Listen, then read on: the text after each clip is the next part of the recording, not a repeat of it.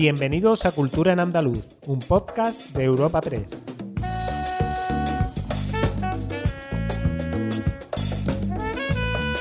Iniciamos este primer podcast de Cultura en Andaluz con las novedades culturales más destacadas de la semana y lo haremos cada jueves en este nuevo programa que lanza Europa Press Andalucía. Soy Noelia Ruiz y tengo a mi lado a mi compañera Esther Falero. Bienvenida, Esther. Hola Noelia, vamos con este nuevo proyecto para informar a nuestros oyentes de la cultura de nuestra región. ¿Qué pasará? ¿Qué misterio habrá? Rafael será nombrado este domingo hijo predilecto de Andalucía y Pepe de Lucía y los morancos recibirán la medalla de artes. Hablaremos de una exposición sobre los andaluces galardonados alguna vez en los premios Goya. Seguiremos con una iniciativa que sirve de termómetro de la escena teatral durante el confinamiento. Y por último, presentaremos una novedad editorial que desmonta tópicos de las hablas andaluzas. También os ofreceremos unas recomendaciones culturales para los próximos días. El cantante Rafael Martos, más conocido como Rafael, será distinguido como hijo predilecto de Andalucía con motivo de la celebración el próximo domingo 28 de febrero del Día de la Comunidad. Rafael, que nació en Linares en el año 1943, ya fue distinguido con la Medalla de Andalucía en el año 2007. El cantante asegura que siempre soñó con ser reconocido como hijo predilecto de Andalucía, porque afirma estos premios se dan de corazón a corazón y eso es lo que perdura. Escuchamos a Rafael. Para mí es, es un premio muy importante porque estas cosas se dan con el corazón, vienen derechas al corazón y es lo que perdura, ¿no? Siempre soñé con, ser hijo predilecto de Andalucía. Siempre. Y aquí lo tengo. Y aquí lo tengo. Pepe de Lucía será reconocido con la Medalla de Andalucía de las Artes. Ha cogido la distinción súper emocionado. Además, ha hecho referencia a una frase que le ha enviado como felicitación su hija, la cantante Malú, para hacerla suya. No hay reconocimiento más bello que el de mi tierra. Por otra parte, los morancos recibirán también la medalla de artes y se han mostrado sorprendidísimos y contentísimos.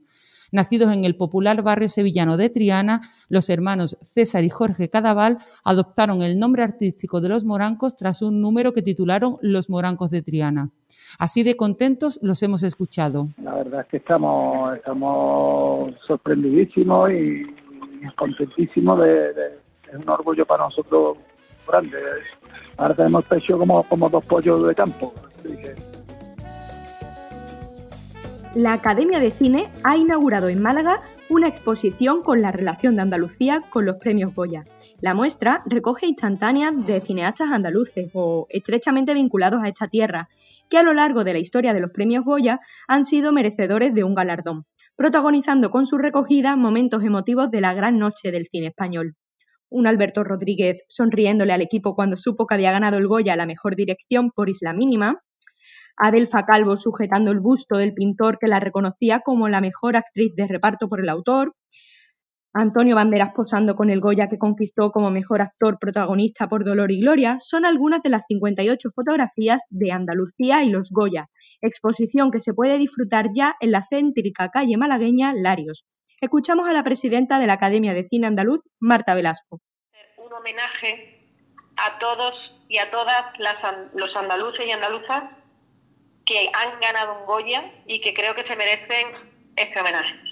Estamos muy contentos, nos han llegado muchos mensajes de incluso de los propios em, protagonistas que están en la calle Larios, sino también de no solamente autoridades, sino de gente del mundo del cine de Andalucía en el que están muy, muy contentos por este, este reconocimiento que creo que es bastante significativo. Además, presentamos un bonito proyecto que sirve como termómetro de la escena teatral de Andalucía durante el COVID-19. Numerosos dramaturgos andaluces se han reunido durante el confinamiento para dar vida a Teatro para una crisis, una obra con 83 piezas que se desarrollan en el interior de una casa. Se gestó al comienzo del encierro domiciliario en marzo de 2020, cuando el Centro de Investigación y Recurso de las Artes Escénicas de Andalucía invitó a los autores a enviar pequeñas piezas teatrales para su publicación en la web de la institución. Todo ello con el propósito de aliviar y hacer más llevaderas las condiciones del confinamiento. Dada la importante respuesta, se ha optado por la recopilación de todas las obras en un libro que sirva como testimonio de esa época y como termómetro de la escena teatral de Andalucía. Escuchamos un fragmento del Desacato de Mercedes León, dirigido por Borja de Diego y con la actuación de José Chía y Cristina Almazán.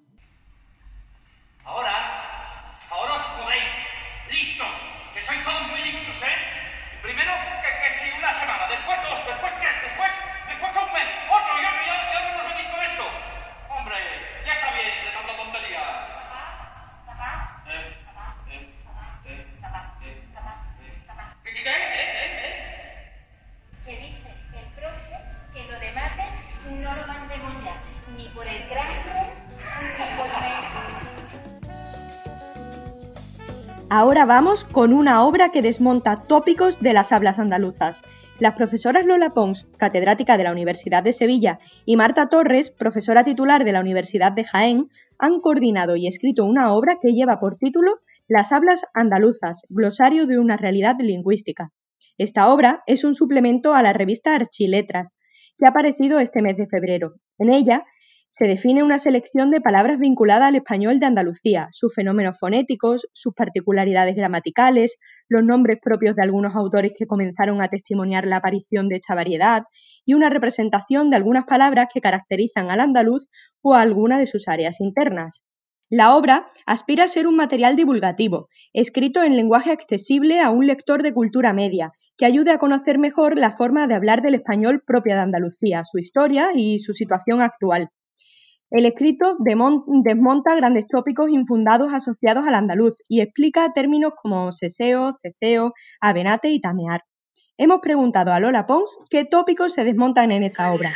algunos tópicos, algunas creencias erróneas que se han extendido muy popularmente sobre el andaluz. El andaluz no es el castellano del futuro, el andaluz no es una variedad peor a otras variedades geográficas del español. El andaluz, el andaluz no es una variedad más rica ni más expresiva que otras variedades del español, no es una mezcla de árabe y castellano, no se hablaba en andaluz en la época de los romanos y no es en absoluto resultado del clima de Andalucía. Son tópicos que están desmontados en la bibliografía científica desde hace muchísimos años, pero que, eh, bueno, curiosamente no han sido explicados en lenguaje común a toda la sociedad. Y ahora mi sección favorita, unas recomendaciones para empaparse de cultura. Agenda semanal de cultura en andaluz. Cuéntame, Echer, ¿qué podemos hacer en los próximos días? Pues en nuestra agenda cultural podemos destacar que ya ha llegado a las librerías un nuevo título de la colección Vandalia, El cielo de abajo, la escritura del cuerpo en 13 poetas hispanoamericanas. Se trata de una antología realizada por la escritora María Alcantarilla, que recoge y difunde la obra de poetas poco conocidas en España. El volumen incluye también un cuaderno de fotografías en las que la propia Alcantarilla enfrenta los temas de la antología desde una perspectiva visual. El libro se presenta en Cádiz el próximo 6 de marzo a las 12 y media con la colaboración de la Fundación Carlos Edmundo de Ori. El espacio Turina acogerá desde este viernes al domingo una nueva edición de Folkivir, el cuarto ciclo de músicas tradicionales y del mundo de la ciudad de Sevilla. Todas las actuaciones se celebran a las 16 horas. Con motivo del Día de Andalucía, contaremos con numerosas actividades para celebrar esta efeméride. Así, el Museo Arqueológico de Córdoba prepara un taller para familias destinado a menores de 6 a 12 años y denominado Exvotos Íberos, así como visitas guiadas. Se llevarán a cabo este sábado y domingo a las 12 horas y tiene aforo limitado. La Alhambra también celebra el Día de Andalucía. Apostará por actividades online de poesía, gastronomía y artesanía. Una programación especial que estará disponible en la web del patronato. Y en Sevilla, artistas locales de San Juan de Andalfarache rendirán homenaje al rock andaluz. El último de Triana, García Tributo y Guitarras Callejeras serán los grupos de música protagonistas del evento que podrá verse este domingo en el canal YouTube del Ayuntamiento de San Juan. Y bueno, Noelia, ¿de qué exposiciones podremos disfrutar en estos días? A ver, cuéntanos un poco. Pues tras tu extenso repaso por la agenda cultural, solo puedo añadir unas recomendaciones. En, en Granada el Centro Guerrero mantiene abierta hasta este domingo la exposición Un espacio intermedio del artista estadounidense Fred Sandbach. En Málaga, el Centro de Cultura Contemporánea La Térmica acoge hasta el 6 de junio una exposición fotográfica inédita sobre el paso de la estrella de cine Bridge Bartot por la provincia, con motivo del rodaje de la película Los joyeros del claro de luna. Finalmente, yo creo que apostaré este fin de semana por visitar Magassé Art Gallery, un espacio sevillano que acoge hasta el 12 de marzo una muestra de Patricio Hidalgo sobre la figura de la Niña de los Peines. Con ella se recuerda a una de las cantaoras flamencas más importantes de todos los tiempos. Disfrútenlo. Os recordamos que cada jueves ofrecemos una nueva entrega de Cultura en Andaluz.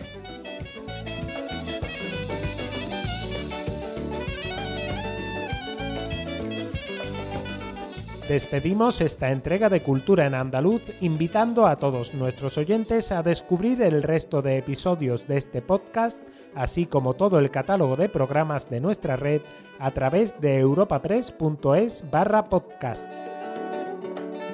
Recuerda que además todos ellos están disponibles en las principales plataformas de podcasting